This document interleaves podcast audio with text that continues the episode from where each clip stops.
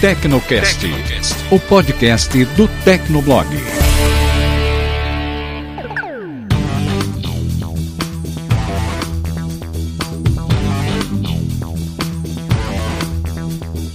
Olá, ouvinte! Seja bem-vindo. Está começando mais um episódio do Tecnocast. Eu sou o Thiago Mombilon. Eu sou o Paulo Riga. Eu sou o Emerson Alecrim. E eu sou o Matheus Gonçalves. Bom, no episódio de hoje a gente vai falar sobre um papo um pouquinho louco. A gente vai usar como base muita coisa que a gente discutiu no último episódio, o 44. Então, se você ainda não ouviu, vai lá e ouve ele antes, que eu acho que vai dar uma base legal para continuar essa discussão aqui. O papo de hoje é sobre uma teoria de que a gente estaria vivendo num mundo simulado, uma espécie de Matrix, pra gente usar a referência mais clássica aí do cinema. E é uma ideia um pouco absurda, assim, de início, de se falar isso, mas quando a gente começa a analisar as informações, a gente percebe que é uma coisa bastante plausível, ainda mais pra gente aqui, pessoal que curte tecnologia, inovação, enfim. Então a gente já volta para falar disso logo depois da caixa postal.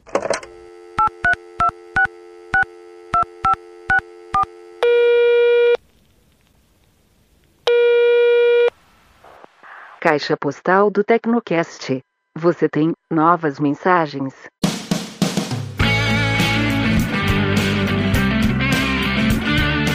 Leitura de e-mails, se você não quiser acompanhar com a gente, pode pular o episódio para 12 minutos e 5 segundos. Então vamos lá, Riga, qual que é o primeiro da lista aí?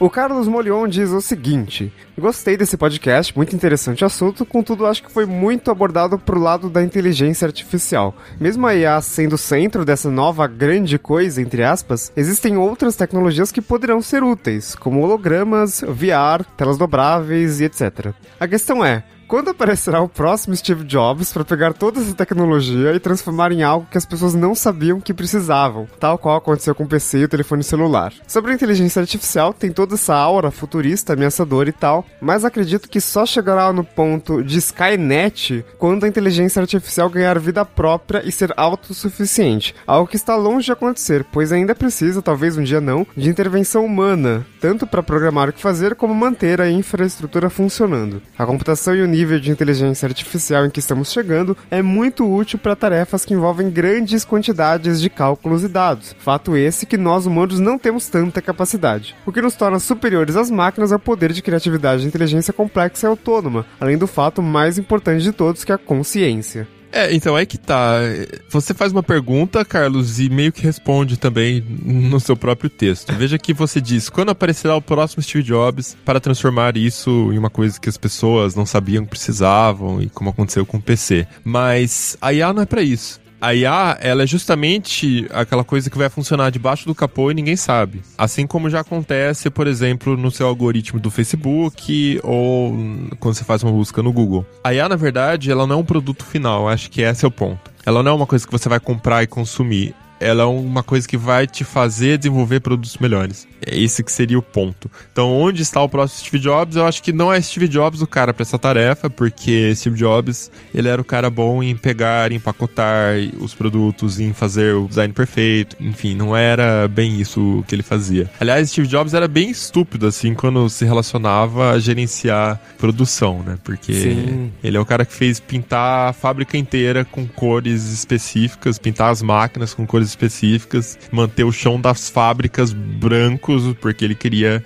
ele era perfeccionista, e depois ele se fodeu pra caralho por causa disso. Enfim, leiam um livro da biografia dele autorizada que explica a história melhor.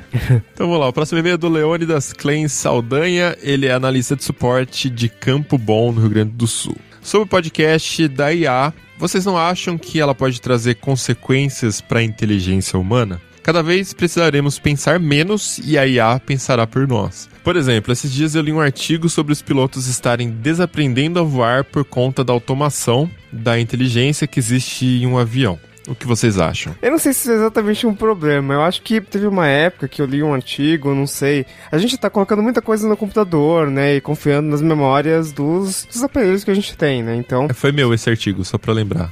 ah, é? É, publiquei no Tecnoblog em 2011. Tá, então, então tipo, é, sua agenda, ela não tá, sabe, na sua cabeça, ela tá no seu celular. E você às vezes até pergunta pra seria aí o que tem pra amanhã e tal. Eu, eu faço isso. Uhum. A sua lista de coisas para fazer, sabe, ela, ela tá tá tudo registrado ali no computador, o computador meio que gerencia ali para você e, enfim. Eu não sei se é exatamente um problema, eu acho que quando a gente desocupa o nosso cérebro dessas coisas que o computador pode fazer, a gente pode ocupar ele com coisas mais importantes. Por que não? É, então essa é a teoria que refuta a teoria de que os computadores estão nos deixando mais burros, né? Porque é exatamente isso. O nosso cérebro é um músculo, a gente precisa pensar para criar novas conexões e, e, ficar mais inteligente. Mas aí, porra, se a gente for entrar nessa discussão, a gente vai longe, porque tem um, um ponto todo filosófico, né? E existencial, assim. Por que a gente precisa ser mais inteligente? Né? Se a gente chegar num ponto de comunismo de luxo completamente automatizado, onde as máquinas, as IA são super inteligentes e conseguem organizar o mundo pra gente, e a gente não vai precisar nem trabalhar, né? Ou criar as coisas, a gente só vai se preocupar com o quê? Em ser um Nossa, animal. Isso, foi, isso faz muito sentido, porque assim, se a gente sabe que a inteligência artificial está evoluindo a ponto de que um dia ela vai ter uma capacidade humana e num piscar de olhos ela vai ser muito melhor que os humanos, por que, que a gente precisa ficar exercitando nosso cérebro e Nada. tentar se manter inteligente? Não adianta pra nada, né? É, a gente vai virar um gato, um cachorro de estimação da IA. Porque é, porque ela trabalha, ela nos sustenta, enfim, assim, num mundo completamente futurista, né? E isso leva até a gente ir um pouco mais além nesse pensamento. Será que os nossos gatos e cachorros um dia nos criaram e a gente tá, né? Entendeu a relação? Nossa. então tá. Enfim, próximo e-mail, qual que é aí? Vamos ver. Samuel Almeida, Fortaleza, Ceará. Olá, Nossa. Tecnocasters. Sobre o fim da web, o caso é muito complexo para dizer que tá morrendo ou não. A cada dia que passa, eu uso cada vez mais a web. Acho que as empresas perceberam que criar, manter, atualizar aplicativos não é algo tão simples e barato. Há cada vez mais versões mobiles decentes de sites. Alguns são iguais ou tão bons quanto seus próprios apps. Aproveitei para fazer a limpeza e troquei uns 20 por ícones na tela inicial do Safari. Até o Buscapé, eBay, Facebook, eu prefiro o uso das versões mobile por enquanto. A bateria do meu telefone agradece. Hoje os apps mais fortes são de serviços ou para fazer alguma coisa pontual. E sobre o Twitter, espero que não acabe tão cedo, pois utilizo como feed RSS. Essa história da web ainda terá muitos capítulos. Forte abraço. É, concordo. É, até porque a gente discutiu mais o fim da web do ponto de vista do Facebook estar acabando com a web e não os aplicativos. O aplicativo era uma teoria lá do início, da, quando começou a surgir as App Stores, né? E o mercado já chegou num consenso que não dá, porque porra, é inviável você ter aplicativo para tudo. Então é mais do ponto de vista de ter um centralizador de tráfego, como é o Google hoje e como é o Facebook, que já é uma internet dentro da internet. A diferença é que o Google ele espalha esse tráfego pela internet inteira e o Facebook não. É o contrário. Então, desse ponto de vista, a web estaria ameaçada porque não existe mais o link, não existe mais a navegação, existe só um feed de notícia que você fica rolando e uma database enorme de pessoas e restaurantes e, enfim, estabelecimentos onde você pode navegar e ver informações. Mas é tudo dentro do Facebook, com as regras do Facebook, que é uma empresa privada com ações sendo negociadas em bolsa de valores, ou seja, tem que ser extremamente lucrativa e, e agir de acordo com os interesses das pessoas que financiam a empresa, né, que são os, os, donos das ações. E diferente da web, que é uma coisa completamente democrática, cada um cria o seu, cada um ganha o dinheiro com o seu espaço. Se precisa de infraestrutura, você compra um servidor, né? Então o dinheiro se distribui, não fica centralizado. O poder não fica centralizado num lugar só. É, essa dica de usar a versão mobile pode ser uma ótima dica para quem tá preocupado com bateria. Ah, nossa, minha bateria do celular fica acabando muito cedo e tal. Faz um experimento, tipo, desinstala o aplicativo do, do, Facebook e bota no lugar dele um atalho pro site móvel do Facebook, que vai abrir, sei lá, no Chrome ou no Safari. Provavelmente você vai economizar uma borrada de bateria, assim. Eu não consigo, eu particularmente prefiro usar o aplicativo, mas se você fizer o teste, você vai perceber que dá uma bela diferença. É, eu nunca testei isso porque quando eu olho aqui no uso da bateria, o Facebook não, não faz tanta coisa assim. Então, faz mais quando eu fico, né, realmente usando e tal, mas... Uhum. É porque o Facebook roda muito em plano de fundo e tal, você fica atualizando uma porrada de coisa, ele tem acesso a um monte de sensor do celular. Sim. Então isso acaba gastando mais bateria mesmo. Então, mas aqui ele não gasta muito o plano de fundo. Aliás, mas o meu celular é todo cagado, né, a bateria dele, você já sabe. É, né? Ele, iPhone, né? Que iPhone não tem bateria cagada? Enfim. Não, ah, o meu é extremo, ele tá com bug. Inclusive, vou aproveitar o espaço aqui, tá rolando um bug muito comum em iPhones, que ele desliga do nada, com 40%, 30%. E a hora que você coloca na tomada, ele volta pro mesmo estado, de 30%, 40% e tal. O meu tem acontecido muito isso. E aí, a hora que eu olho o consumo da bateria, não tem um aplicativo que é o vilão. Tipo assim, tá tudo bem distribuído, sabe? Então não tem uma coisa que eu vou desinstalar e resolver o problema. É, o blog do iPhone, eu não sei quem que escreveu o artigo lá, mas o cara achava também que era um problema só dele. E aí, a hora que ele postou, uma galera comentou tal, então eles estão tentando investigar para descobrir o que que é. Vou tentar lembrar de colocar o link nesse post do Tecnocast também para quem quiser olhar. E vamos pro último e-mail aqui, que é do Antônio Souza. Ele diz que o Tecnocast é ótimo para abrir a mente e expandir a imaginação. Valeu, Antônio. É bem isso pra gente também aqui quando a gente faz a gravação. Esse episódio, inclusive, também tá meio que assim, viu? É, nossa, esse episódio foi foda, cara. É que a gente tá gravando a caixa postal depois do episódio, né? Mas Antônio diz o seguinte: emoções são manipulações puramente químicas. Se o homem ou as máquinas colocarem isso junto com a parte eletrônica, ou simular com níveis de energia o que a química gera em nosso cérebro, tudo é possível. Mas será algo viável? Será que sem emoção é algo viável? Tem até inteligência emocional, mas o racional é muito mais importante. Então eu acho que a máquina, dependendo de onde atuar, terá que ter essa parte emocional. Imagina um supercomputador IA ligado a uma mente biológica, hum, usando a criatividade humana a uma máquina super rápida e crescente. Eita. Eu vejo algumas falhas aqui. Ele diz que emoções são manipulações puramente químicas. Isso é verdade num organismo biológico. Quando a gente fala de uma máquina, a coisa muda um pouquinho de situação, né? A, a máquina, se a gente fizer a máquina sentir, ela não vai estar sentindo de verdade. É uma simulação. Até hoje a gente vai falar bastante disso nesse episódio, né? Então muda um pouco a forma como funciona tecnicamente. Na prática, bom, não sei se é igual, né? Mas enfim, é uma discussão aí para se ter também em um outro episódio. Bom, então vamos para a pauta da quinzena? Bora lá.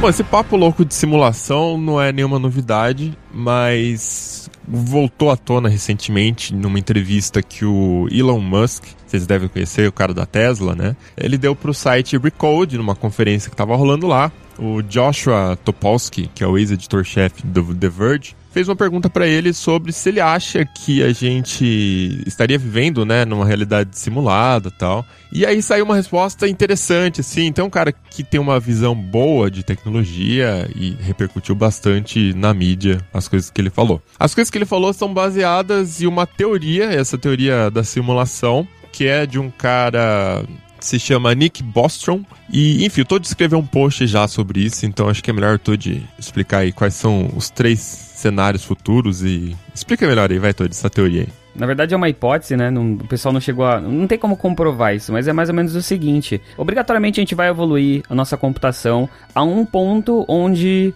teremos computadores, processadores, equipamentos para poder criar simulações que serão indistinguíveis da realidade. Então, os seres simulados dentro daquele ambiente, eles não vão conseguir perceber que a física aplicada ali, a química, a biologia que está sendo simulada, não é de verdade, é programado. De tão perfeito que vai ser. Parece absurdo a gente falar dessa forma, mas é algo que vai acontecer. A gente já tem que tomar isso como certo. A gente só não sabe quando, mas isso vai acontecer, pautado no que a gente já tem hoje, inclusive, no tipo de simulação que a gente já tem hoje e em todos os prognósticos de evolução de tecnologia. E dentro desse cenário, esse filósofo ele, ele pensou o seguinte: a gente pode ter dentro dessa simulação um número gigantesco de pessoas simuladas. Então, pensa o seguinte: a nossa civilização vai evoluindo, vai evoluindo, vai evoluindo, vai evoluindo, até chegar num momento que eles estão chamando de civilização pós-humana, que é quando a gente já vai ter tecnologia suficiente para a gente se tratar com medicina. Vai, vai ser,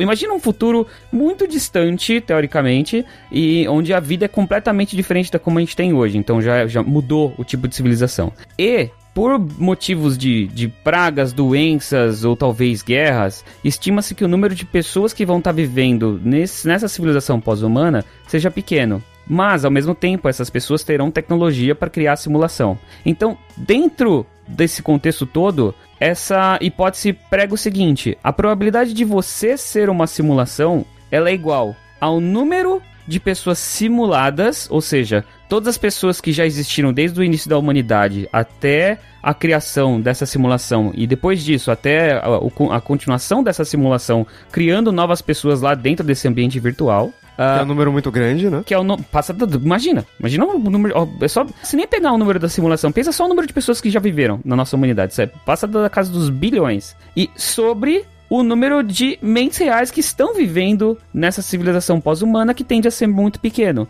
Ou seja, dentro do ponto de vista de probabilidade, a chance de você ser uma simulação é de bilhões para uma. Então, a gente tem que pensar que, assim, claro, é uma né? Isso aqui é uma hipótese. Dentro dessa hipótese, a chance da gente ser uma simulação é gigantesca, cara. É enorme, é enorme. Uma coisa que eles comentam também é o seguinte: é até bom que essa hipótese esteja correta, porque é a única coisa que garantiria que a gente teve um futuro como humanidade e não entrou é. em extinção, entendeu? Isso é bem louco. É. Claro, a gente, aí já dando sequência no, na, nas hipóteses que a gente tem paralelas, né? A primeira é essa de que dentro do ponto de vista de estatística, a gente tende a ser uma simulação dentro desse contexto. A outra é que a gente seja uma simulação dentro de uma outra simulação, ou seja, a humanidade já evoluiu de um jeito onde teve uma simulação e dentro dessa simulação a humanidade evoluiu e está criando uma simulação lá dentro. É. E o que a maioria das pessoas toma como certo, né, que é o pelo menos é o que faz a gente ser feliz, que é a gente ainda está vivendo na linha de tempo que vai culminar nessa civilização pós-humana. Mas eu quero saber de vocês, o que, que vocês acham disso? É, então, mas ainda tem mais duas coisas aí, né, do, do futuro, porque eu vi uma entrevista que ele disse o seguinte, é, a única coisa que faria com que a gente não seguiu esse caminho da simulação, que nem você até chegou a citar, né? Ou a humanidade foi extinta, deu alguma merda deu muito errado, sei lá, aquecimento global, guerra, bomba atômica, Skynet, sei lá, alguma merda deu muito errado e a humanidade foi extinta, então Balbal, não tem simulação, ou a humanidade resolveu não utilizar o seu poder computacional astronômico e a sua inteligência superior do futuro para fins de simulação. Então, resolveu utilizar para coisas mais sei lá, que agradem as pessoas no seu dia a dia, sei lá. Então você imagina, por exemplo, quem assistiu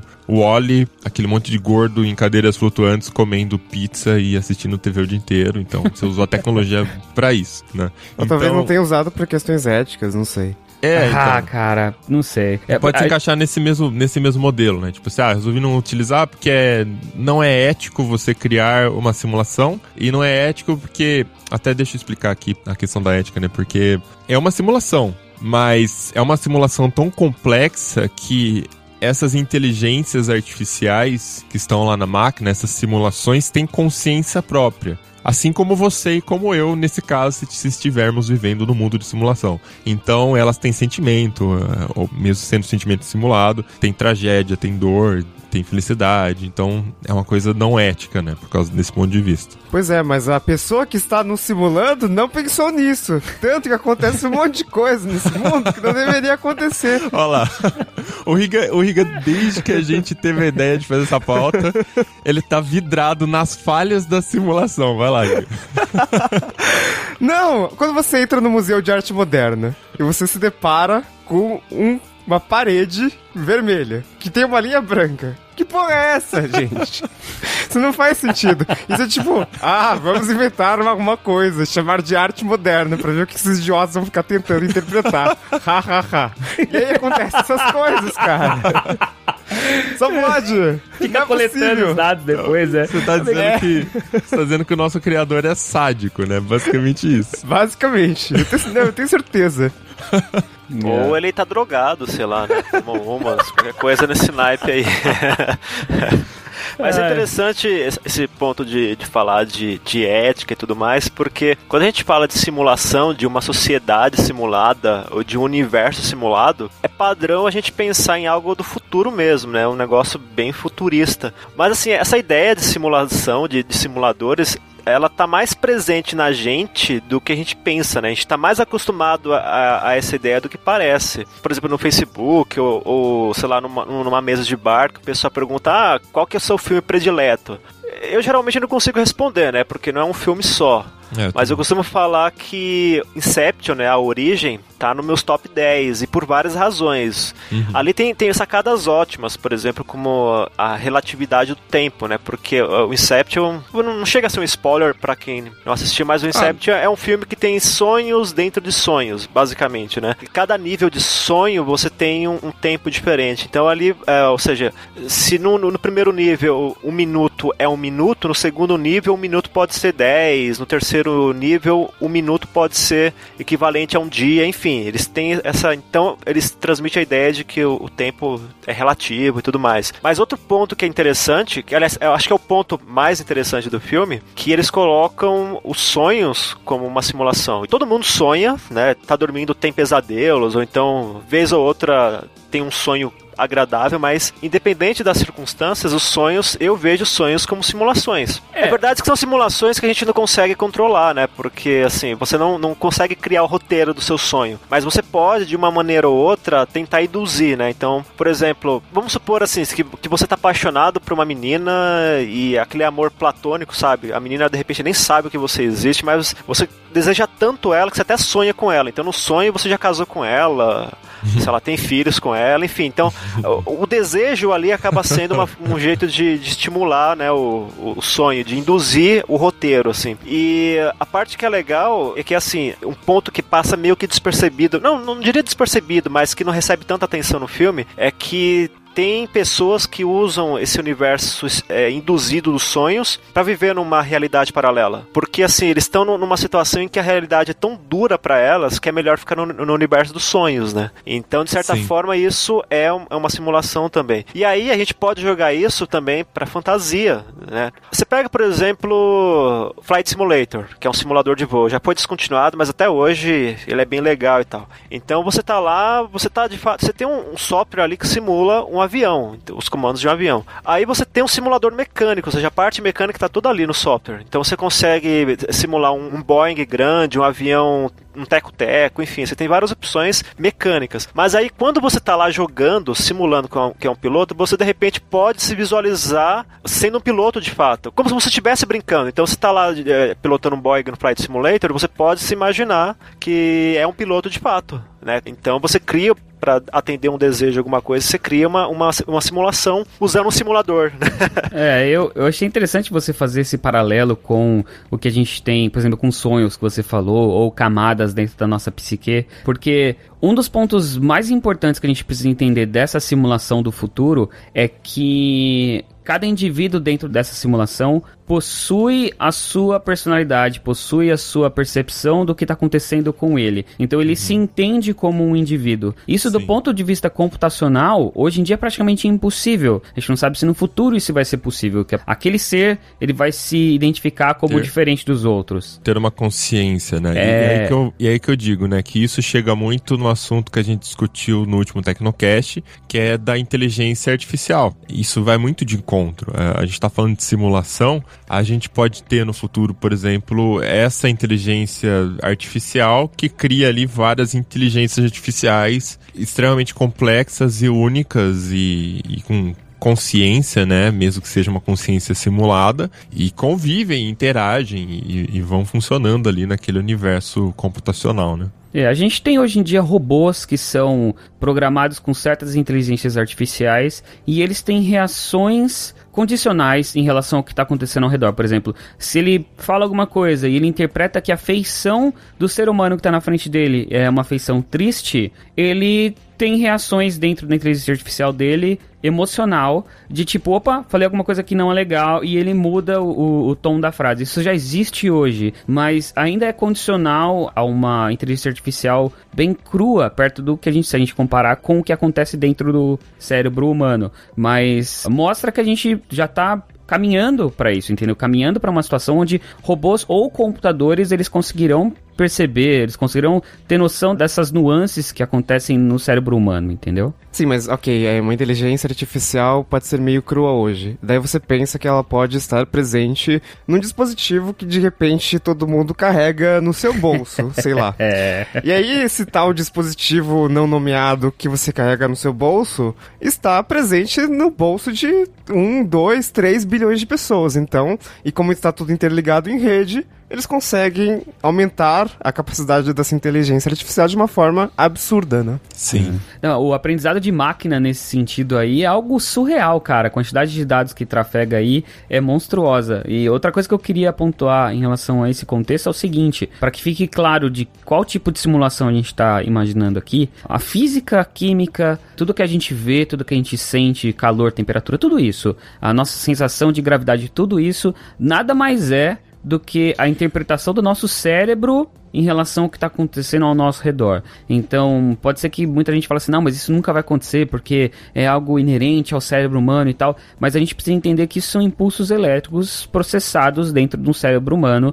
através de sinapses, através de uh, neurônios. E isso, esse conceito básico a gente já tem computacionalmente Sim. falando. Isso já é. existe hoje. Então é uma questão de evoluir esse sistema e no futuro talvez seja possível, entendeu? É, desenvolver, na verdade, você não precisa desenvolver. É, é, quando você fala em simulação, as pessoas pensam em The Sims, né? Então, não é que você precisa desenvolver o vetor ali, o corpo humano com os poros e os fios de cabelo que balançam ao vento. Na verdade, é exatamente isso que o Todd falou, é tudo percepção. Então, por exemplo, se você desse consciência para os bonequinhos do The Sims, se isso fosse possível hoje em dia, eles também iriam olhar para o universo deles e falar: porra, mas é impossível que a gente viva numa simulação, porque no, o nosso universo é muito complexo. Olha isso daqui. Olha esse, essa pirâmide que fica na minha cabeça. Isso é complexo, não dá para simular. Olha o vento na árvore, olha essa é. água na minha pele. É, é exatamente isso. E aí a gente vive num mundo mais complexo do que o deles e tá olhando para eles e percebe que eles estão. A gente fala, ah, a gente não tá, porque olha como é que é bosta uma simulação, né?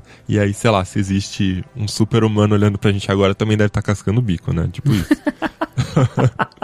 deve estar tá olhando e falar, ai, como são trouxas. E possivelmente é. eles estão sendo simulados também. Olha, olha esses caras cara sofrendo com esse ping bosta do, do Vivo Fibra que eu dei pra eles, né? Aqui a gente tem internet de, de terabits por segundo. Olha esses caras sofrendo com essa internet bosta que eu dei pra eles. Aí a Maxis vai lá e vai criar uma expansão, a 24 expansão de The Sims 4. e vai ter, sei lá, The Sims 4 simulação. E daí, de repente, os Sims vão criar simuladores de Sims. Olha é, só olha que interessante. Aí. aí, Inception total. Somos cobaias, né? A gente tipo, tá num laboratório e estão testando a nossa reação às diversidades. Acho que o, o Brasil é, é o laboratório mais ferrado que tem, né? Porque. a gente sabe que simulações podem ter bugs, né? E o bug com certeza é o Brasil, né, velho? o Brasil é, não, é um bug nada, gigante, né? O Brasil nada é, o, é o beta, né? É, não, aqui é um ambiente de teste nervoso, cara. o Brasil é beta. O Brasil é beta. o Brasil é penta, não, o Brasil é beta mesmo. Aqui é o rascunho, né, cara? O, o, primeiro, o primeiro nível de teste é aqui, mas enfim. Irônico a gente tá gravando isso no dia do 7x1, né? Mas vamos lá. Right now, we're inside a computer program. Is it really so hard to believe? Uma parte que é interessante é que assim, a gente, até pouco tempo atrás, eu diria 5 anos ou 10 anos atrás, a gente falava assim: ah, não, essa coisa de simulação é uma coisa bem do futuro porque a gente não, não tem poder computacional para isso. E de fato a gente já tem, né? Que nem o, o, o Todd relatou agora. É porque assim, no episódio passado, eu não sei se eu consegui explicar de maneira clara provavelmente fui confuso, mas eu falei no episódio passado que a tecnologia que a gente tem hoje, ela é invisível, né? Porque ela é muito comum. Basta a gente imaginar o seguinte, você sai entrevistando pelas ruas as pessoas e fala, olha, se você pudesse ter um carrão que carrão seria? Eu acho que a maioria diria que uma Ferrari ou um Lamborghini. E aí imagina um mundo em que, por alguma razão, todo mundo, qualquer pessoa, em qualquer parte do planeta, possa ter uma Ferrari e uma Lamborghini. Então você sai na rua, você pede um táxi, vê uma Lamborghini ou uma Ferrari. Para onde você vai, tem Ferrari e tem Lamborghini, só isso. E são carrões, mas assim, eles estão tão presentes que já não faz mais diferença pra gente, né? Eu tô falando esse exemplo para mostrar que isso acontece com a tecnologia também. O seu celular faz coisas incríveis que há anos atrás, coisa de 20, 30 anos, seria coisa de ficção científica e ele tá aqui no seu bolso, né? Ah, entendi então, o que você tá hoje... tá falando. Você tá falando no sentido de que a nossa percepção do que é fantástico muda conforme conforme a gente se acostuma com o que já é fantástico, é isso? Exato. É, e, e, aí o que acontece? quando... quem nasce hoje, né, e já tem isso hoje. É. Né? Você pega a molecada que nasceu aí depois dos anos 2000 mesmo, ali 2000, 2001, 2003, 2005, já, cara, é comum, né? Essa galera não pegou a, a época do analógico, né? Que nem a gente pegou. Não pegou o controle banana do Atari, né? Umas coisas É, assim. não, não soprou o cartucho do videogame, né? Enfim, aí que tá. A gente tem tecnologia, ou seja, tem poder computacional, porque você pode, que nem o Riga falou agora há pouco, colocar isso funcionando como se fosse uma matriz de, de, de, de computadores, sabe? Todas as unidades trabalhando em paralelo. Isso é um exemplo, né? Tem vários modelos. Então, o que a gente está passando agora é uma fase de refinamento, né? Ou seja, de, de, de aperfeiçoamento da tecnologia. Então a gente já tem inteligência artificial e a gente tem o conceito bem trabalhado, ou pelo menos já sendo bem trabalhado, e agora a gente está aperfeiçoando, está lapidando, né? Sim. Então a gente já não tem mais essa coisa de que a simulação é uma coisa para um futuro. É óbvio que é é uma coisa para o futuro, mas já não é um futuro assim que a gente pensa que é algo no nível de Futurama, por exemplo, né? Sei lá, para o ano 3000. Eu vejo isso chegando muito antes, né? Não sei precisar Sim. quando, mas chegando muito antes porque a gente já tem recursos para isso. E, e deixa eu aproveitar o contexto que você criou aí, porque para reforçar também uma, uma coisa que foi dita, que eu disse no último episódio, que é a percepção que a gente tem da, da velocidade da evolução, né? A humanidade se evolui em ritmo exponencial e tecnologia, né? É pior ainda, mas a tecnologia move a evolução da humanidade. Então a gente costuma olhar para o passado para ver o que a gente vai ter no futuro. Então, sei lá, olha o século XX para ver onde a gente vai estar no final do século XXI. E isso é errado por causa dessa curva exponencial. Tem algum cientista, sei lá, eu- não vou lembrar corretamente quem disse ou onde disse, mas tem o link no post do último Tecnocast, se você quiser ler sobre isso, que eles dizem que do ano de 2000 até o ano de 2014, a gente já evoluiu o equivalente ao século 20 inteiro, em 14 anos, e que a gente vai alcançar o mesmo nível de evolução até 2021, ou seja, mais 7 anos. E que essa velocidade vai continuar crescendo num ponto que vai chegar uma época que em um mês a gente vai ter um século, equivalente ao século XX de evolução, né? Ah, Então você olha pro passado e isso é muito fato, sabe? Você pega um cara que vivia 1750 e um cara que vivia 1500 e não tem tanta diferença assim em termos de rotina, comunicação, tecnologia e tudo mais. Até de pesquisa também, né? É, e, enfim, isso se aplica muito aqui, né? A lance da, da simulação, a gente precisa exatamente de um grande poder computacional, e isso está crescendo em larga escala, continua desde sempre, né? E a gente também precisa de algoritmos super inteligentes que é exatamente o que a gente discutiu no episódio anterior da inteligência artificial. E a inteligência artificial acaba virando, na verdade, um grande aliado. É um cara que vai nos ajudar a desenvolver isso. A gente não precisa desenvolver tudo do zero, né? O machine learning consegue nos ajudar. Quem já leu o livro O Guia do Mochileiro das Galáxias Excelente. é um bom exemplo, acho que, né, dessa, dessa questão também. Que no livro é a raça lá que tá se perguntando e se matando para descobrir a mesma coisa que nós humanos estamos, que é qual é o significado da vida, do universo, né? Para que, que a gente vive? O que, que é isso? O que, que é, né? O que, que é vida? O que, que é realidade? Para que serve, né? Qual que é o, o objetivo máximo final disso? Eles gastam anos e constroem um supercomputador enorme, gigantesco. Séculos, né? É, não- é, uns, é uns números bizarros, assim, É. não lembro. E aí chegam pro supercomputador lá no dia do que ele terminou de calcular a resposta que seria, né, dessa pergunta. E o supercomputador fala assim: olha, eu não tenho capacidade de, de fazer isso, mas eu consigo construir um outro supercomputador que vai conseguir te dar a resposta. É. E aí, cara, esse livro, quando eu comecei a ler, eu falei, que coisa de retardado. Na hora que eu cheguei no resultado final, minha mente explodiu no Kindle, assim. E aí, esse, esse outro supercomputador que ele constrói, na verdade, era o planeta Terra. Né? E o planeta Terra estava fazendo esses cálculos. Então, quer dizer, se você for olhar de uma forma diferente aí, o planeta Terra, na verdade, era uma simulação. Total. Era um computador, isso é fato, era um computador no mundo deles. Só que no planeta deles a inteligência superior eram os ratos, né? É tudo meio e, os cômico. golf- assim. e os golfinhos no nós. E os golfinhos, né?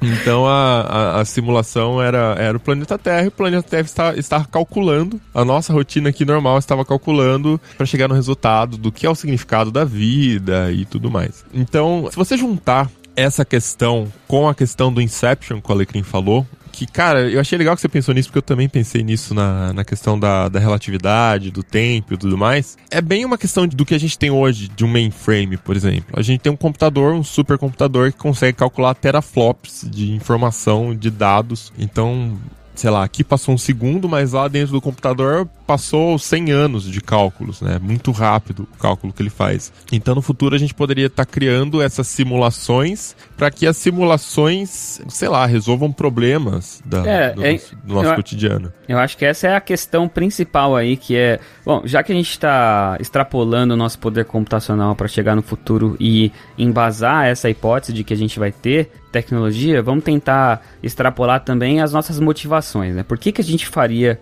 uma simulação dessa no futuro? Hoje em dia a gente usa simulações para entender contextos, entender pequenas realidades do nosso cotidiano ou determinado tipo de pesquisa, problemas científicos. Você simula ali misturas químicas, você faz simulação para tentar entender como melhorar uma aeronave. Então, para resolver problemas que a gente tem dentro do nosso universo. Isso provavelmente aconteceria no futuro para tentar entender co- por que, que eles estão vivendo daquela forma. Então eles colocariam toda uma humanidade é, semelhante à que viveu no passado deles, que teoricamente é a gente, e eles fazem essa simulação e processam e colhem informações para tentar entender o que está acontecendo com eles naquele momento e evitar que algo pior aconteça no futuro. Sim. É, é. é, isso já acontece hoje, cara. E lembrando que a gente não tá falando que é uma simulação, a gente pode ter centenas de simulações, milhares de simulações. Sei lá, se o Google quiser criar 30 e a Apple mais 40, e, enfim, é possível, por que não? Tem poder computacional para isso, cada um cria do seu jeito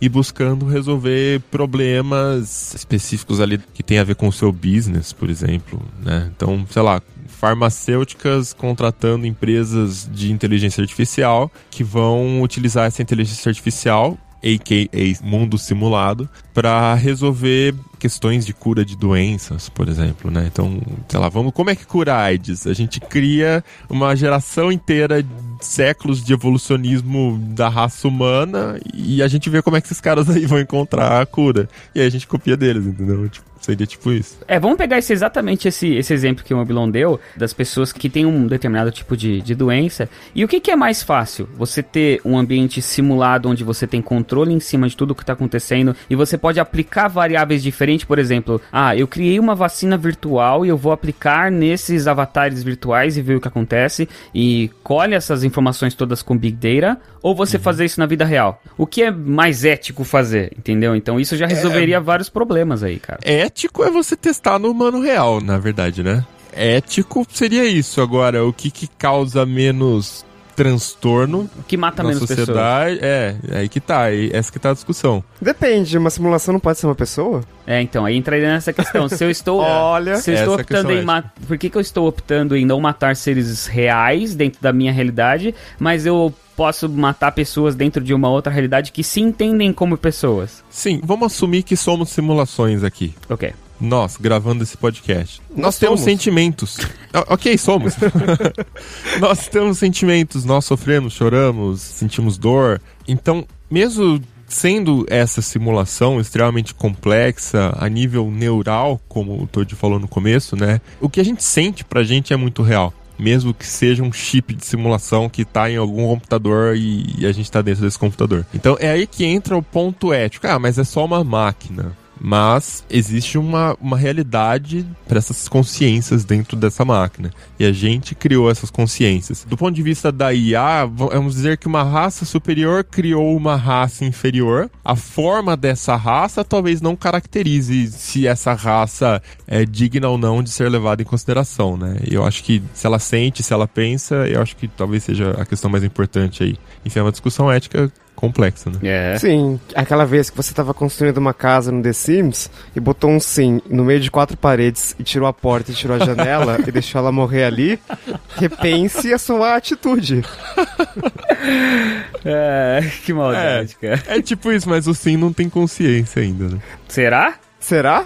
Olha, Olha, eles. Ó, eu vi várias vezes eles com aquele balãozinho ali. Hum, será que nós somos simulações? Tal. Eu acho que eles também estão pensando a mesma coisa que a gente. Cara, já pensou se alguém cria um sistema simulado dessa forma e não codifica nenhum script de, de diálogo que tenha qualquer pergunta desse tipo, mas coloca ali uma determinada forma de inteligência artificial. E aí, depois de anos, esses personagens começam a se perguntar: será que a gente é uma simulação? Caralho, seria animal, cara. Sim, nossa. seria- Mas aí eles teriam que. Tipo, se não codificar nada, absolutamente nada, a gente teria, não sei, acho que seria meio complexo pra gente conseguir entender, porque eles iam desenvolver um idioma próprio, um meio de se comunicar próprio. Não, não, é, enfim. é, Imagina que a gente codifica o idioma, codifica diálogos básicos, reações básicas do ser humano pra eles interagirem e tem um mínimo de interação. E aí eles vão interagindo e vão aprendendo com essa interação, e aí no futuro eles fazem esse questionamento. Imagina que você é o desenvolvedor desse jogo e você acompanha isso acontecendo, cara. Nossa, de onde viemos? É? Quem somos?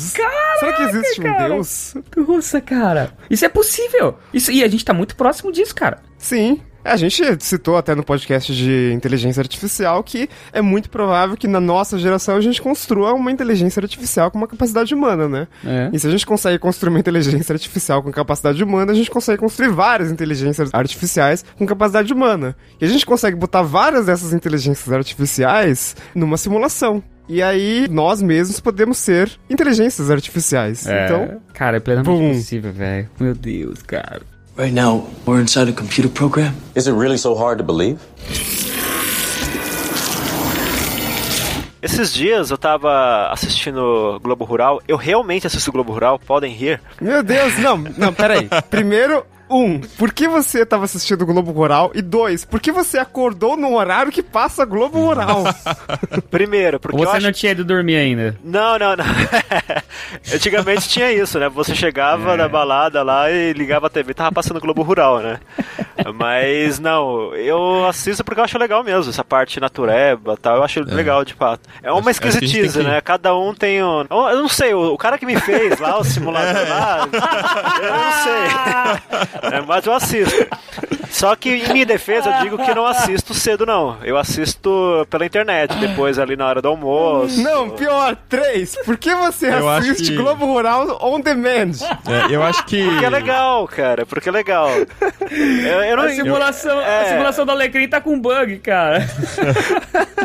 Eu acho que nesse universo de simulação artificial, a empresa que controla os direitos do Alecrim é alguma coisa relacionada à parte rural, né? Deve ser isso. Não, mas a, a- a parte que assim, a parte mais interessante é que assim, eu gosto de assistir, mas não faço questão nenhuma de morar numa área rural. Tô feliz Até em São nome também, né? Tô feliz em São Paulo, fico. É, até no nome, você vê, né? Mas a, a, a parte, a parte que me chamou a atenção, acho que foi na, na semana retrasada, eu não lembro exatamente qual, que era assim: tinha uma matéria lá falando de, de umas araras que elas só aparecem na região de Santa Catarina e Rio Grande do Sul. Então o que elas fazem? Essas araras, elas procuram alimento, pinhão, geralmente, em, na- em Santa Catarina, e quando precisam se reproduzir, elas vão pro Rio Grande do Sul. E aí eles tinham uns pesquisadores que ficavam acompanhando elas. Né, tentando traçar a rota que elas faziam, comportamento, etc. E basicamente elas fazem o seguinte: elas vão até Santa Catarina, comem o dia inteiro, comem, comem, comem, e depois vão pro Rio Grande do Sul comer, mas em outro sentido, né? Vão, vão se reproduzir. Aí, cara, é basicamente isso, sabe? Aí eu fico pensando, cara, é, tá, é bonitinho de ver as araras, um bicho mal bonito, parece que tá sorrindo e tal, mas ah, eles só fazem isso, comem e se reproduzem, comem e se reproduzem. Eu fico imaginando, cara, se de repente eles se dão conta da existência deles, questionam a própria existência e começam, sei lá, a, a- a gerar uma revolta, sabe? Acho que é essa a parte que nos diferencia do- do- dos outros seres, porque a gente já tem noção e a gente faz as perguntas. E aí, como a gente não tem É. as respostas, a gente usa de todo o armamento que a gente tem para tentar encontrar. Embora na maioria das vezes a gente falha, né? Mas uma dessas armas é a simulação. Ou o modelo de simulação, né? Porque, que nem o Riga falou, não precisa ser necessariamente o computador, né? A gente pode ter simulações de, de vários tipos aí. Então, acho que a parte que, É. que a gente precisa colocar em evidência é essa, né? A gente só consegue falar de simulação porque a gente tem consciência da nossa existência e, portanto, a gente pode questionar se essa existência de fato é real ou uma simulação ou qualquer coisa do tipo. É uma coisa que sempre me intrigou, assim, acho que. Eu lembro que eu tinha uns 5 anos e eu comecei a acordar chorando de noite, porque eu- vocês vão me achar meio esquisito agora. É, pensando. Olha o bug é, tipo, na pens- simulação aí. tipo, pensando assim, porra, por que que. O que que é o mundo físico? Né, eu tenho uma. Minha família é católica, né? Então meu pai toca na missa tem 45 anos, todo sábado, domingo e sei lá mais quando. Eu toquei com ele um tempão também, mas. Enfim, então eu já tenho essa, essa noção de espiritualidade e tal, desde pequenininho, né? Mesmo não praticando agora como adulto, mas é uma coisa que te leva a diferenciar o mundo físico que você toca do mundo que você não enxerga, né? Então, isso que me fez começar a ficar intrigado com, tipo assim, o que é realidade? O que é mundo físico, sabe? Porque se é uma coisa que você cria a partir de outras coisas, né? Por exemplo, uma garrafa plástica. Você- existe um processo lá que você faz plástico e cria a garrafa plástica, do petróleo, sei lá o que. É o papel, você pega uma árvore e faz um papel, né? Então, da onde que veio o universo físico, né? Então tem as teorias de que o universo estava extremamente comprimido e aí se expandiu e blá blá blá e blá blá blá, mas sei lá, tudo isso é muito complexo, talvez, pro meu cérebro pequeno de tecnologia entusiasta aqui, mas realmente eu não consigo entender, tipo assim, como que surge do nada o que é o nada, né? E o mundo físico tocável. Então, pra mim, nesse, nesse ponto de vista, também é uma coisa que eu tô tentando encontrar a resposta, assim, nas coisas que eu leio e tal, eu fico tentando entender. As pessoas acreditam em várias coisas, tipo, Deus é onipresente, onipotente, foi lá e, bum, criou tudo que a gente vê hoje. E é uma coisa romantizada e tal, né? Mas eu não consigo engolir essa. E aí você vem essa teoria da simulação, é uma coisa que faria sentido também. Mas se você for começar a olhar pra cima, a gente tá olhando pra baixo agora. Vamos olhar pra cima aí no, no Inception e vamos saindo nas camadas de cima dos criadores, dos criadores, dos criadores. Também não tem final, né? Não. E quem criou o criador, que criou o criador, que criou o criador. Então, cara, é um bagulho extremamente complexo e louco isso. Essa, a pergunta de quem criou o criador é uma das maiores incógnitas do, do mundo da filosofia, inclusive, cara. Você cai numa, numa situação de loop infinito, onde se você demonstra que nada se cria, nada tem uma origem do nada, então o Uhum. criador também não tem uma origem do nada. E quem criou o criador? Isso vai longe, cara. É. Isso vai longe. E mesmo que você diga que não há um criador, vamos dizer que somos apenas carbono. A gente nasce do pó e vira pó de novo, e, e é isso. Tá, beleza, mas o que, que veio antes desse mundo físico? É. É, De onde é. surgiu isso? Cara, Há bilhões e bilhões de anos. Tá, mas não vem do nada, né? Será que existia um ponto Porra. zero? É, cara. então. Esse Ponto ponto, zero. zero é onde eu queria chegar. Porque assim, relembra... pon- eu, entendi 1.0. Nossa, O software. ou carro, né? O motor de carro, carro ponto zero. não, é simulação 1.0. A gente falou de Ferrari agora há pouco, ele fala de carro 1.0. Não, não, não. Tipo assim, o software 1.0. A gente tá no 2 agora. entendeu? Isso. Tipo, universo 2.0. Ah, foi A gente, uma- a gente tá na ok. nova versão. Ou não, né? De repente O- tá no beta ainda. A gente tá no Brasil, né? Relembrando. Essa parte era onde eu queria chegar, porque assim, relembrando novamente Inception, outro ponto que eles destacam no filme que assim, você começa a sonhar. Na verdade, você começa a sonhar e você não vê esse começo. De repente você tá lá. Pode ser a sua casa, uma cidade, pode ser uma, um, sei lá, um, um campo que eu vi no Globo Rural, qualquer coisa desse tipo aí. De repente você tá lá. Você não se viu chegando naquele lugar, de repente a sua consciência se dá conta que você tá ali. E é claro que tem sonhos conscientes, mas na maioria das vezes você só percebe que aquilo foi um sonho quando você acorda, né? E se a gente traçar isso pra, no- na vida real, colocando a vida real aqui entre aspas, acontece a mesma coisa. De repente a gente tá aqui. Você nasceu, tal, mas se você olhar o processo todo onde começou, você não vê o começo. Você- você- a gente consegue deduzir o começo, a gente consegue imaginar o começo. É, com mas pistas, né? é, Que a exato. gente encontra. Ou com tipo, teorias. ossadas, Isso. enterradas. Mas exatamente Mas ainda assim, ainda assim, isso é uma coisa facilmente simulável É. pelo nosso criador. Jogou um ossinho ali na, na- Isso até tem religioso que acredita isso, né? É, mas É, no caso, é. o criador seria um, um ser místico, né? Inf- E não. Em Friends teve Um uma. algoritmo. Em Friends teve uma cena assim onde a Phoebe O tava Jo- conversando com o Ross. Ross, Ross. Ele, é, É. ele é ele é paleontólogo, né? E aí ele, ele, ele fala pra ela, porque ela não acredita em ossos de dinossauro, não acredita em nada disso. Aí ele fala, mas os ossos estavam lá. Aí ela fala pra ele assim, mas a pergunta é, quem colocou eles Quem lá? colocou lá? a Phoebe é foda. E pior que ela fala mó sério, né? Quem colocou lá? Tipo.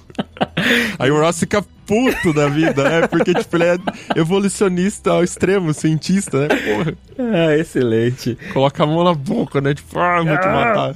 Mas eu, eu queria fazer um paralelo aí. Ah, Primeiro, assim, a excelente analogia do que o Alecrim fez agora. E eu queria estender isso um pouco, que é o seguinte: a gente tem uma percepção de realidade, né? A gente não, que nem ele falou, a gente às vezes a gente chega no lugar, a gente não sabe como chegou ali, é, no sentido de evolução, né? A gente tem, quando a gente vai indo para trás, chega uma hora que a gente não sabe qual é o começo. Mas também no nosso dia a dia, a gente tem uma percepção de realidade e que comprovadamente demonstra que mesmo o nosso cérebro com a força que ele tem, com o potencial de processamento que ele tem, ele ainda é algo muito falho. E eu tô dizendo isso pelo seguinte: a gente pode ser facilmente enganado, por exemplo, por cores, por exemplo. O nosso cérebro interpreta a realidade ao nosso redor de uma forma que ele acha mais produtiva para ele, que ele acha melhor para ele tentar ter um, o mínimo de compreensão do que está acontecendo, mas isso não representa de fato a realidade. Por exemplo, eu falei de cores. Existem espectros de cor que a gente não enxerga, ou mesmo dentro de espectros de cor que a gente enxerga, a mesma cor, dependendo do tipo de background que tiver sendo exibido,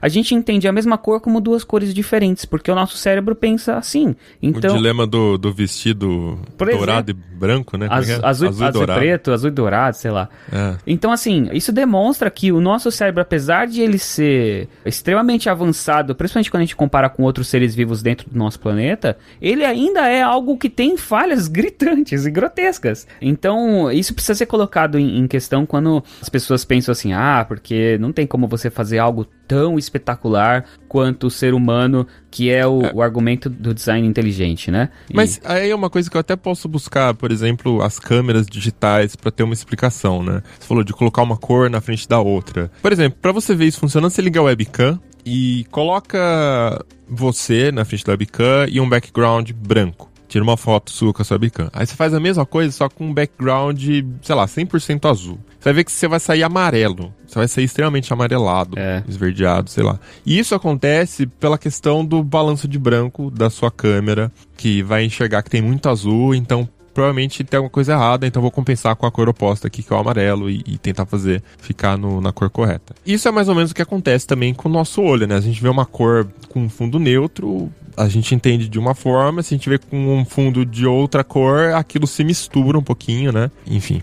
É, o cérebro ele adapta a situação, pelo menos algo próximo do que ele consiga compreender, mesmo que isso não represente a realidade que está ali na frente dele, entendeu? É, tipo assim, a cor é a mesma, né? Mas você acaba enxergando um pouquinho diferente porque tem muita saturação ali de outros tons tal, e acaba te confundindo. Talvez não sei nem se é uma complexidade ou uma limitação isso, né? Mas sei pra que, que serve isso. É, então, se você pensa, por exemplo, num controle remoto que funciona por infravermelho, você não consegue ver o feixe infravermelho saindo do controle remoto e indo direto ali pra TV. Mas ela tá é, no fim ali da faixa de espectro de luz visível. Então, alguns seres conseguem ver, mas a gente não consegue ver. Nosso cérebro é limitado em vários aspectos, né?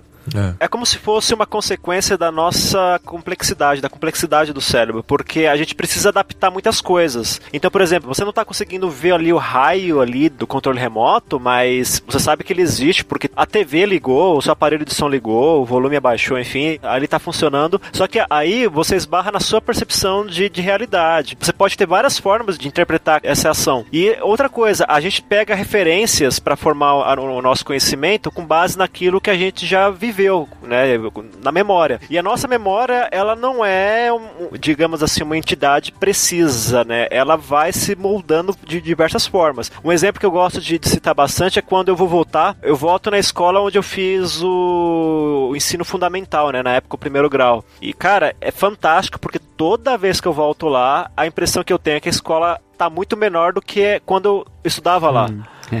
Nossa, é, sim! É. Cara, sim. Isso, isso você vê como uma coisa vai adaptar, sabe? Tipo, você cresceu, passou vários anos ali, aí você chega e fala, cara, mas espera aí, é um bug que dá no cérebro, porque, cara, aquilo que eu lembrava era de uma escola bem maior, então agora eu chego aqui e essa escola tá muito menor, mas a minha lembrança era real, para mim a minha lembrança era real. E de alguma forma aquilo foi se adaptando ao, ao ponto de vista que eu tinha de quando criança, enfim. Então a, a gente vai passando por situações que vão moldando as nossas memórias e consequentemente essas memórias acabam fazendo com que as nossas percepções de coisas que acontecem agora sejam diferentes. Então, é por isso que você, por exemplo, pode ler um livro, entende de uma forma, e aí eu leio o mesmo livro, entendo de outra, enfim, é, é como se fosse assim, o criador aí, o cara que fez a simulação toda, falou, olha, eu vou te dar um cérebro bem ferrado, assim, que processa altas coisas e tal, só que a consequência disso é o caos, né? O preço que você vai ter que pagar é o seguinte, é tanta complexidade que você vai ter que dar um jeito de tentar organizar. Só que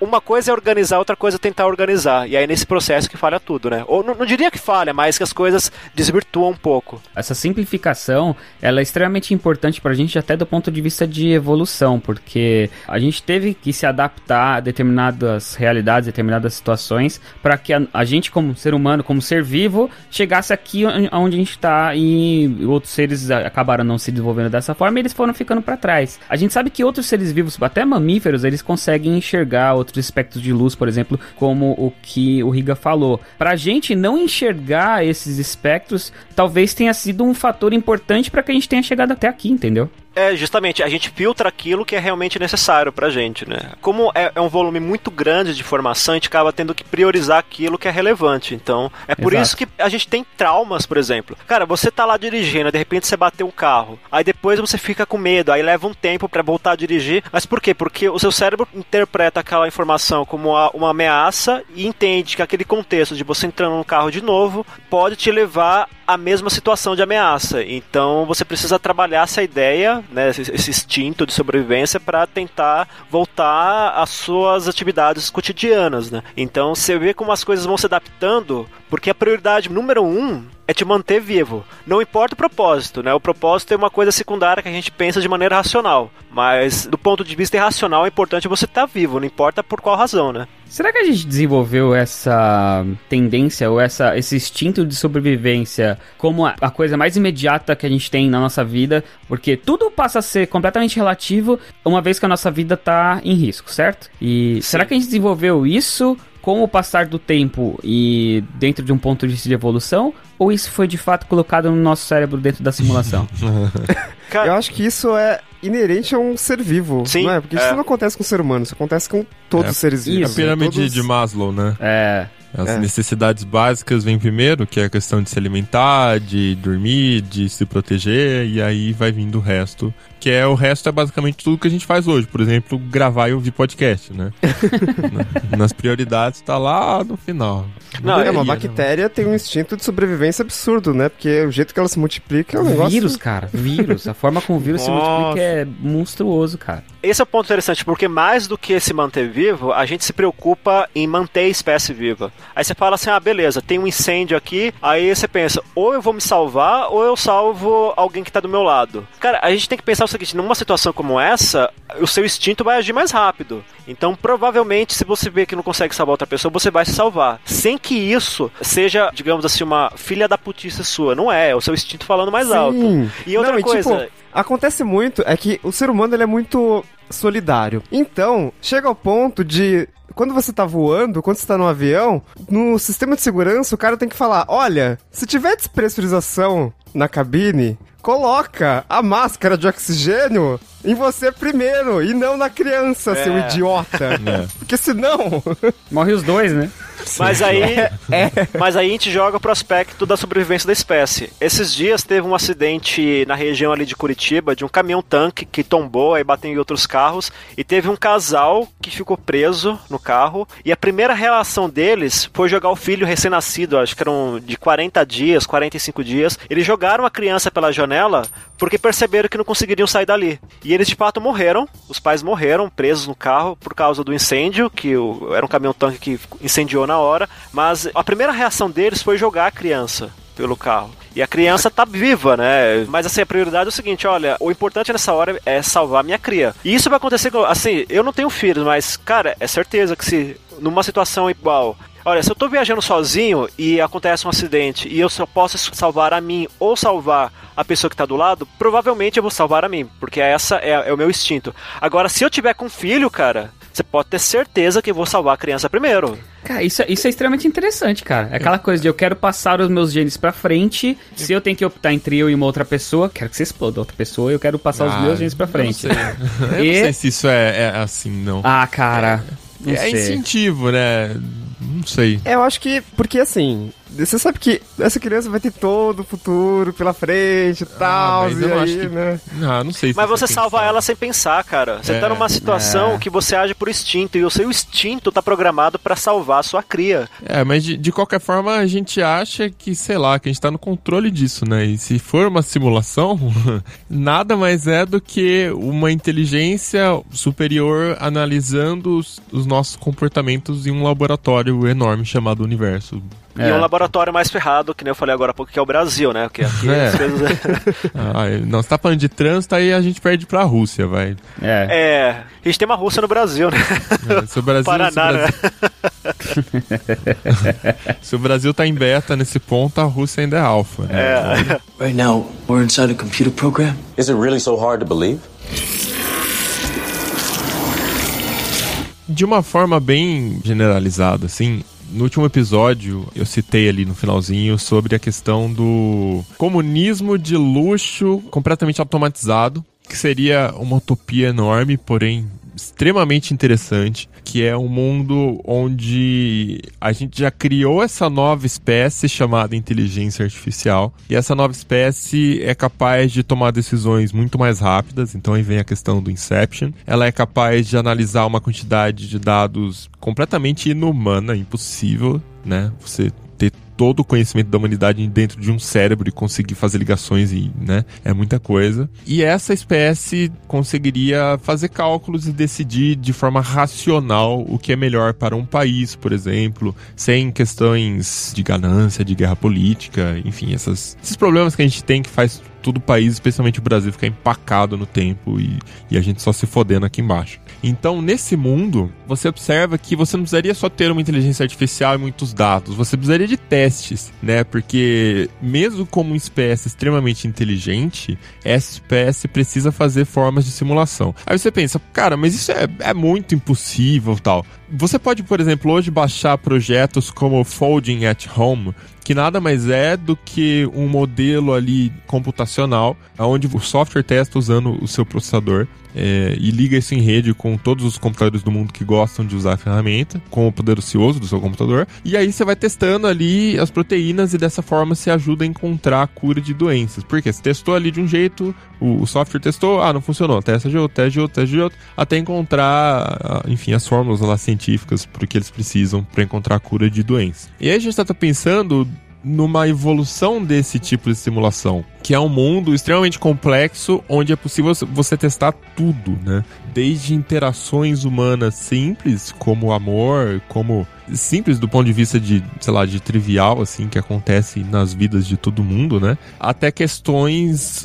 organizacionais da humanidade, sei lá, política, modelo econômico, modelo político, cura de doença, como a gente citou. Então, para chegar, por exemplo, na criação do que seria uma sociedade, por exemplo, como resolver crime, como lidar com problemas de drogas, como acabar com desigualdade social, tal, até chegar no ponto onde existe essa questão aí do comunismo de luxo completamente automatizado, né? Então, a associação da inteligência artificial que foi que a gente discutiu no último episódio, com a teoria da simulação, que é uma coisa muito possível de se acontecer, mesmo que a gente seja a primeira versão, seria um caminho para alcançar esse nível, né? Essa, esse comunismo, né? Desse, de luxo. E também é leviano pensar num modelo onde existe um ser, uma simulação dentro de outra simulação, dentro de outra simulação, porque a gente está falando de um poder computacional tão grande, onde cada ser que atingisse esse nível de avanço tecnológico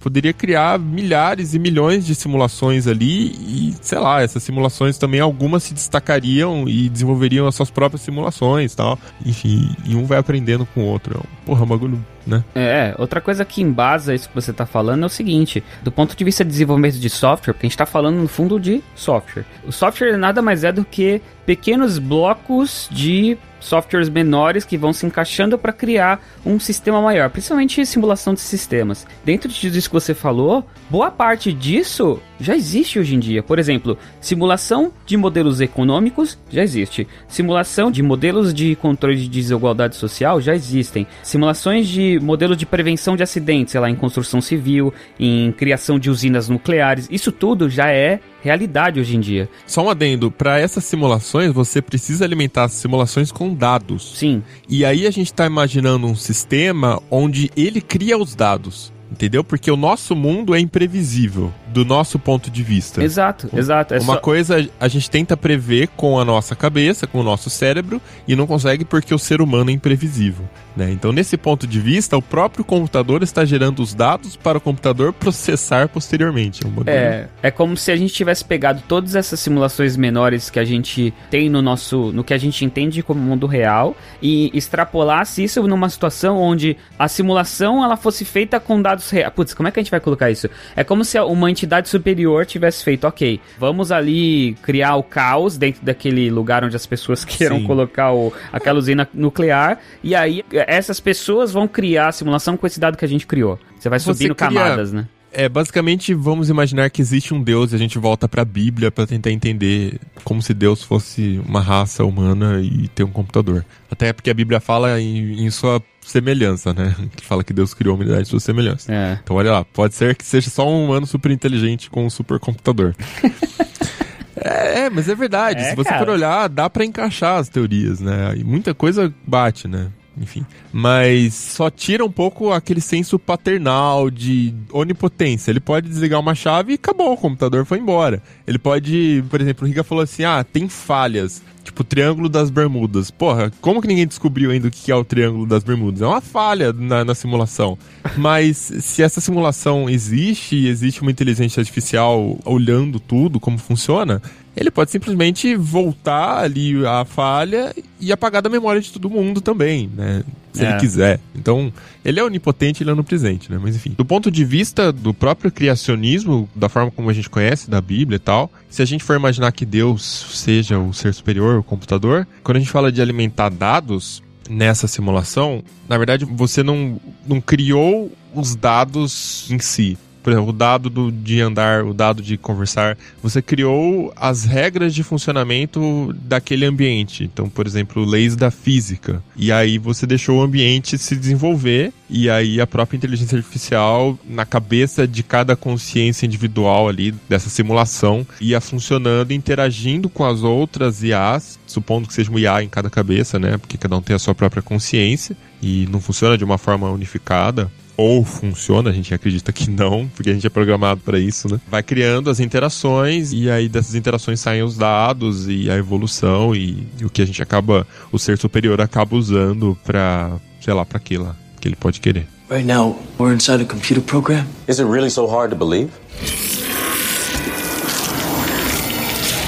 Eu queria colocar aqui um, um estudo feito pelo professor de física Martin Savage da Universidade de Washington, porque ele fala que a gente existe uma forma da gente comprovar se a gente está dentro de uma simulação ou não a partir de modelos de computação quântica. E ele fala o seguinte, que com uma técnica chamada cromodinâmica quântica de treliça, eles Pera, cons- pera, cromodinâmica quântica de treliça. É, eu tô traduzindo aqui de, de modo literal. Talvez o nome em português seja diferente. Se, se for diferente, vocês me ajudem aí, mas. Treliça naquele troço de de barras, de, sei lá, ferro. É, também, também. Mas a ideia aqui é a seguinte, é que você usando princípios da, fundamentais da física que governam o nosso universo em si, a gente conseguiria analisar uma parte extremamente minúscula de, sei lá, tipo, do tamanho um pouquinho maior que o núcleo de um átomo, sei lá, um trilionésimo de um metro, e que se a gente conseguir expandir esse tipo de análise pro universo, isso, isso criaria um cone na nossa camada de espaço e tempo, né, na superfície da nossa camada relativa, claro, mas isso demonstraria, se a gente conseguisse fazer essa simulação expandida, demonstraria que o nosso universo, ele não é uma simulação, porque ele se aplica dentro dessas leis fundamentais da física. Mas ao mesmo tempo, pergunto para esse professor, e se essa percepção dessa simulação que ele propôs não for justamente algo programado dentro dessa simulação. E aí tudo iria por água abaixo, a gente não conseguiria comprovar de qualquer forma. É, mas a própria, na verdade, volta naquilo que eu falei. Se não for programado, pode ser considerado uma falha. E havendo essa falha, as leis que regem a nossa simulação podem fazer com que o tempo volte, a nossa memória seja apagada e a gente volte e não seja permitido fazer aquilo. Ou ela aprenda a encobrir aquilo. Tipo um restore de um backup? É, tipo isso. É, faz sentido. Que É droga, cara. que É. droga. A gente é completamente refém disso. Se- isso. Isso considerando que o nosso criador não quer que a gente saiba que vivemos num mundo virtual. É, se a gente eventualmente descobrisse que a gente tá vivendo dentro de uma simulação por A mais B, de qualquer forma, eles poderiam ir lá, dar uma pausa na simulação, volta um backup, sobe de volta, muda algumas variáveis pra que a gente não chegue nessa conclusão. É, exato. Que mancada, cara. Ou, ou sendo mais trágico, de repente você morre, né? Porque você vê que a gente tem. Cara, se você observar bem, a gente tem formas bastante criativas de morrer, né? E, e eu falo, cara, não é possível que. que sabe, tipo, se alguém me desse um emprego que fosse o seguinte: olha, a sua função aqui é criar formas criativas das pessoas morrerem. Eu não conseguiria ter tantas ideias, né? Porque- A gente tinha que chamar aquelas pessoas que dão nome pra esmalte, cara, porque eu nunca vi uma pessoa com tanta criatividade, cara. Pois é, cara. Se a gente levar em conta a variedade de formas que a gente tem pra morrer, cara, com certeza, na hora que você tá descobrindo alguma coisa, opa, soa um alarme ali, ó. Aquele indivíduo ali tá, tá, tá saindo de controle. Dá um jeito ali de. Isso explicaria por que, que a gente não consegue entender as origens de algumas civilizações do passado, cara. Cara. Os Incas descobriram. A... Você vai lá em Machu Picchu, Machu Picchu deve ser um computador, cara. Alguma coisa assim, sabe? Os caras descobriram que tava numa civilização, o, o controlador desse computador falou: não, não, não, não, não, não, não. É, é, mandaram os espanhóis lá e. acabaram com tudo. Falaram, não, deixa. E você pode ver que ó, os Incas são uma das pouquíssimas populações passadas é, que não tem escrita, né? É. Você acha escritas em várias no Egito, você acha escritas em várias partes do mundo, mas os incas não estão escritas. Eles tinham uma tecnologia sofisticadíssima, eles fizeram monumentos espet- espetaculares, as construções deles. Você imagina umas casas feitas de, de, de blocos de, de pedra, só que esses blocos eles se encaixam de uma forma que pode vir chuva, tempestade, vento forte e não derruba, e não tem cimento nenhum, sabe? É tudo encaixado assim. Então, tecnologia os caras tinham, né? Eles só não tinham escrita. E aí, de repente, os caras foram dizimados pelos espanhóis para não, eles descobriram alguma coisa, cara. Isso explicaria, cara. Mas é- esse é um ponto que eu queria perguntar pra vocês. Se vocês descobrissem que vocês estão de fato dentro de uma simulação, e aí? E agora? É, é, então, é exatamente isso que eu fico pensando, cara. O que, que muda? Assim, pra quem acredita, aí vai de cada pessoa. Pra quem acredita, por exemplo, em Deus, vamos falar do cristianismo, pelo menos, que é o, sei lá, desse 90% da população brasileira deve ser cristã, sei lá. Pra eles seria um choque muito grande, porque eles acreditam num, num ser superior de um ponto de vista muito mais espiritual e bondoso e paternal até, né? Pra mim, hoje, que já não sei mais o que eu acredito, eu basicamente acredito do pó ao pó. Eu não sei quanta diferença isso faria pra mim. Mas com certeza seria um impacto grande, porque muita gente rege a sua vida com base no que vem pós a vida. E se somos apenas simulações de computador, pós a vida não vem bosta nenhuma. É, isso, Pra- isso a gente poderia extrapolar para outras ah, religiões também, não só o cristianismo, mas Sim, muita sim. gente pauta as suas ações de acordo com o código moral que a sua religião prega. E esses códigos morais são limitados pelo que, ah, teoricamente, aconteceria com essa pessoa fora É. da, da- depois que ela morresse, por exemplo. É, e até, sei lá, desse ponto de vista, Jesus Cristo pode ser o, o nosso criador mandando uma simulação aqui pra gente e falando pra eles, olha, não ultrapassem esses limites, que é uma forma de controlar a nossa simulação. E aí a simulação segue as regras, as pedras entregues a Moisés lá na montanha, sei lá. É. Gente, desculpa se eu tô ofendendo alguém, eu não quero questionar nenhuma religião. Não, não, tá? é, Não é pra deixa- ofender nem nada, eu só tô tomando a liberdade de discutir aqui a, São- a nossa, a nossa realidade, do jeito que a gente conhece, como ela se encaixaria dentro de um de universo simulado se a gente estiver vivendo uma simulação, tá? Não É, é. Eu acho que tem, eu acho que tem pessoas e pessoas aí, né, cara? Tem mesmo que as pessoas são religiosas, elas percebem, elas conseguem conceber essa ideia de que talvez a gente, não que seja dentro de uma simulação, mas que existem perguntas que a gente não consegue explicar, elas estão abertas a novas concepções. Existem outras que, quando você questiona esse tipo de coisa, ah, ou quando você pergunta esse tipo de coisa, a primeira resposta é: ah, mas se não existe, o que que te impede de você sair por aí estuprando todo mundo e matando todo mundo? Que é, É, eu falei de é. código moral, sabe? É, sim. Então, talvez uma notícia como essa, se comprovada um dia, talvez se a sociedade não estiver preparada pra isso, talvez crie um caos, cara. É, então, aí que vem a questão ética. Porque a mesma coisa que impediria a gente de criar um mundo simulado onde existem pessoas ou existem bytes com, ou bits com consciência, a mesma coisa que impede a gente de fazer isso é a coisa que impede eu de sair na rua matando. Até porque, pô, dá um puta de um trabalho, né? Tô de boa, tenho preguiça. Então, né? E, e, assim, até para falar de religião, do ponto de vista do criacionismo, tem algumas religiões, até evangélicas, que acreditam no criacionismo, mas não dessa forma da costela do Adão, da maçã e tudo mais. Dessa forma romantizada que foi escrito na Bíblia, né? Acreditam que Deus é o criador, mas criou o quê? O universo e aquela primeira bactéria que deu origem aos primeiros animais, né, vertebrados depois de muito tempo e que saíram da água, viraram macacos, enfim. Então acreditam no criacionismo desse ponto de vista evolutivo, né? Nossa, isso é um criacionismo evolucionista. Isso, exato, é. E, porra, é um argumento, pô, aí sim eu posso começar a acreditar em religião, porque beleza, né? Já é uma coisa que dá para aceitar. E aí encaixa perfeitamente com o que a gente está discutindo aqui de um universo simulado, que é uma máquina que criou as regras da física que regem aquele ambiente e vamos deixar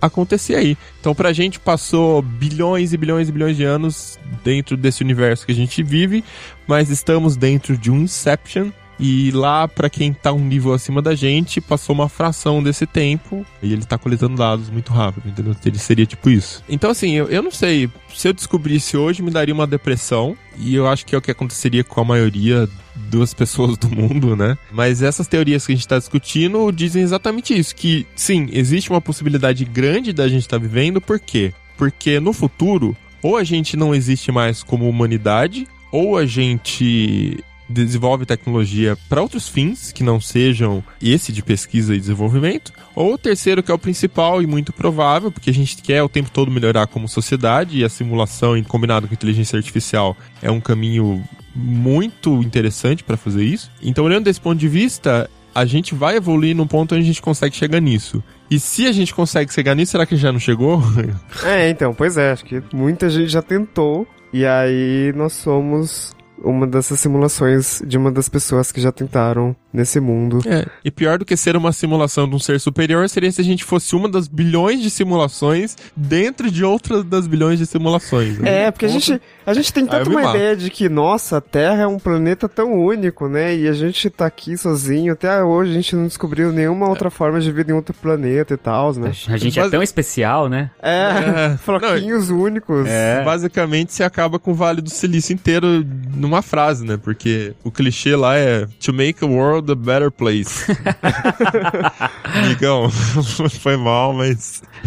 mas acho que do ponto de vista prático, cara, a nossa vida vai seguir, a gente vai continuar com os nossos problemas cotidianos e vai viver, vai morrer e outras pessoas virão e a gente só vai saber ao certo mesmo se isso é verdade ou não daqui a muito tempo, cara. E em resumo, é, a gente volta na máxima, a ignorância é uma benção, né? Excelente. Mas sei lá, eu se eu descobrisse que eu tô de fato numa simulação, eu não sei se eu ia ficar revoltado, depressivo, hashtag chateado, eu não, eu não sei, mas eu acho que nenhum, nenhum desses sentimentos viriam à tona primeiramente. Eu acho que a minha primeira reação seria questionar, né? Falei, tá, beleza, a gente tá numa simulação, mas por quê? Qual o propósito de tudo isso? E aí, no final das contas, é a pergunta que a gente tá fazendo hoje, de, de todo modo. A gente tá é. aqui é. vivendo, tá no meio desse planeta, tá se perguntando, tá, beleza, tá legal é. aqui, não sei o que, mas. Qual o propósito? O que, que, que, a gente é. tá fazendo aqui? Por que, que eu tô aqui, né? Então. As perguntas certo? continuariam as mesmas, né? É, exato, exato, exato. Então, sei lá, eu ia, eu ia continuar tocando, sabe? Porque, voltando novamente naquele paralelo do sonho, quando você tá sonhando, te jogam ali dentro daquele cenário ali, você, opa, começa a jogar. É como se fosse um jogo de videogame. Você não sabe como você parou ali, mas você continua. Você tá, sei lá, você, você sai andando, você conversa com quem tá do seu lado, você faz alguma coisa ali. Você foge de um monstro, enfim. E de certa forma é o que a gente tá fazendo aqui, né? Se é. jogaram a gente aqui e estamos tocando. Então, até é, onde gente... isso vai a gente não sabe, mas que pelo menos tem a recompensa, né? Essa parte, se você falasse assim, beleza, eu não sei o que eu tô fazendo aqui, não sei o propósito de tudo isso, mas apesar de tudo, é muito legal estar tá aqui. É, então, e uma fração então... muito pequena da população pensa nisso e se preocupa com um propósito. Para a uhum. maioria da população, o propósito é acordar, ir para o seu trabalho CLT chegar em casa no mesmo horário todo dia, ver a família, fazer uma comida gostosa, assistir um filme, uma novela, dormir, rezar, amar, né? O livro lá, Comer, Rezar, Amar, é, é basicamente isso, né? Viajar. Viver como aquelas areras que eu falei que eu vi no programa da- do, É. do- Globo Rural lá, né? Aproveitar a vida. Tem gente que vive daquele jeito, mas é uma, é uma forma de vida e tem que ser respeitada. É, e não tem nada de errado, né? Se a Não. pessoa tá Exato, feliz. exato, é. Às vezes a gente tá mais feliz do que a gente que tá aqui, hein? Puto da vida pensando nisso, sabe? Em maior ou menor grau, todo mundo alguma vez vive no modo automático, né? Então. Ah, e outra, cara, até pra quem vive na angústia de, sabe, se fazer essas perguntas diariamente, de, de onde eu vim e tal, tal, tal, pelo menos a gente estaria mais próximo de uma resposta, que era, bom, pelo menos a gente sabe de onde a gente veio. E aí a gente teria uma pergunta a menos nessa, nessa angústia toda, entendeu? Então seria teoricamente um mundo melhor. A gente perguntaria, tá, mas a gente sabe de onde a gente veio, mas e as pessoas que nos criaram? De onde elas vieram? É que tá. Aí você assiste, por exemplo, o filme Prometheus, que a mulher, eles encontram escrituras nas cavernas tal, vão atrás do criador. Eles encontram o criador, esperando que fosse amistoso, o criador mata os caras, tudo, fode com todo mundo, pá, aí só sobra a mulher. E uma cabeça de um androide. E aí o androide fala assim, bom, e aí, você já encontrou o criador, vou voltar pra casa? Ela, não. Agora eu vou encontrar o criador do criador. E não tem fim, né? É. Exatamente. É, então, por mais que a gente descubra, eu acho que, assim, se a gente não estiver preparado, a, a gente nunca vai estar preparado pra uma notícia dessas, né? Mas assim. É muito provável que exista realmente um caos na sociedade, porque, porra, se tudo é uma simulação, se tudo isso. Não sei, acho que muita, muda muita coisa na nossa cabeça, assim, do, do que a gente faz. Qual é o sentido da nossa existência, então? É. né? Então, é, obviamente, Mas- acho que as perguntas que a gente faz pra gente, a gente faria pro nosso criador, né? Então. É, ou não, ou talvez a gente volte naquele ponto do Alecrim falando da eletricidade, né? Ou talvez pra gente seja difícil absorver, mas as novas gerações já nasçam com isso em mente, se acostumam, ok, não muda nada, minha vida é a mesma, né? É, é verdade. Right now, we're inside a computer program. Is it really so hard to believe? Bom, então é isso, a gente vai chegando aqui no final de mais um episódio do Tecnocast. Manda seu e-mail pra gente, tecnocast.tecnoblog.net. E, pô, vamos dar e-mail aí, né, galera? Tá meio fraco os últimos episódios de e-mail, né, Riga? O pessoal fica refletindo ali e não escreve isso, É. não isso no papel, entendeu? A gente, a gente teve episódios mais simples sobre smartphones, recebi um milhão de e-mails, e esses episódios tipo, super. Dá pra pensar tanta coisa, a galera não manda nada. Viaja aí, galera, manda e-mail que a gente vai ler no próximo episódio. E se quiser conversar com a gente nas redes sociais também, eu sempre falo com a galera por lá, eu sou em todas elas, arroba Mobilon. Arroba Paulo Riga. Arroba ealecrim. E arroba Geek. É isso aí, galera. Valeu pela audiência, dá cinco estrelinhas na iTunes Store pra ajudar a divulgar e a gente se vê de novo daqui 15 dias. Tchau, tchau. Falou! Até mais. Abraço!